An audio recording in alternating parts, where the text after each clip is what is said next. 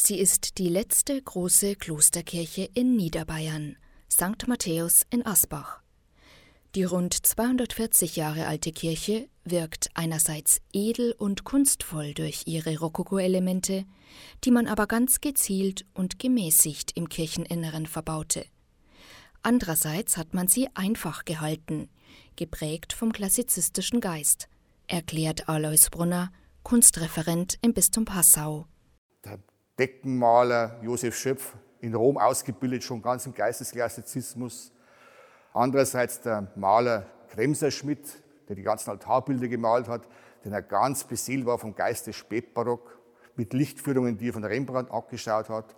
Oder der aus St. Nikolaus stammende Bildhauer Josef Deutschmann, ein brillanter Rokoko-Bildhauer, der hier versucht hat, seine Figuren schon etwas im Geiste des Klassizismus zu gestalten.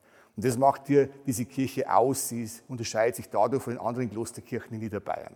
Das Deckengemälde wurde seit der Einweihung des Kirchenneubaus Ende des 18. Jahrhunderts nicht einmal restauriert und befand sich im Originalzustand.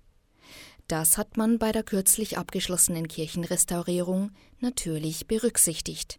Und natürlich war klar, diesen gewachsenen Zustand zu restaurieren und zu erhalten.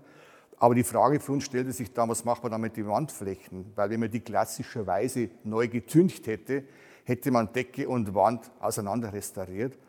Und deshalb entstand die Überlegung, auch die Wände genauer zu untersuchen. Und es stellte sich heraus, dass große Teile der ersten Wandfassungen eh noch vorhanden waren. Und die sind dann auch im gleichen Charakter wie die Deckenbilder restauriert worden. Und das ist eine Novität, so haben wir eigentlich eine Kirche in der Größenordnung noch nie restauriert. Die Ursprünglichkeit erhalten wollte man auch bei den Seitenaltären. Sie wurden mit Vorsicht restauriert, sodass sie auch noch jetzt ihre originale Marmorierung und ihren originalen Überzug zeigen.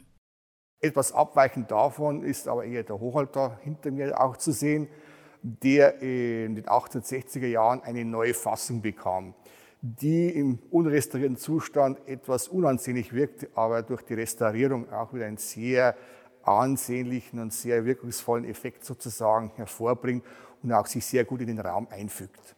Man darf hier in Asbach also keine auf Hochglanz polierte Klosterkirche erwarten. Doch genau das macht sie auch aus und zu etwas Besonderem.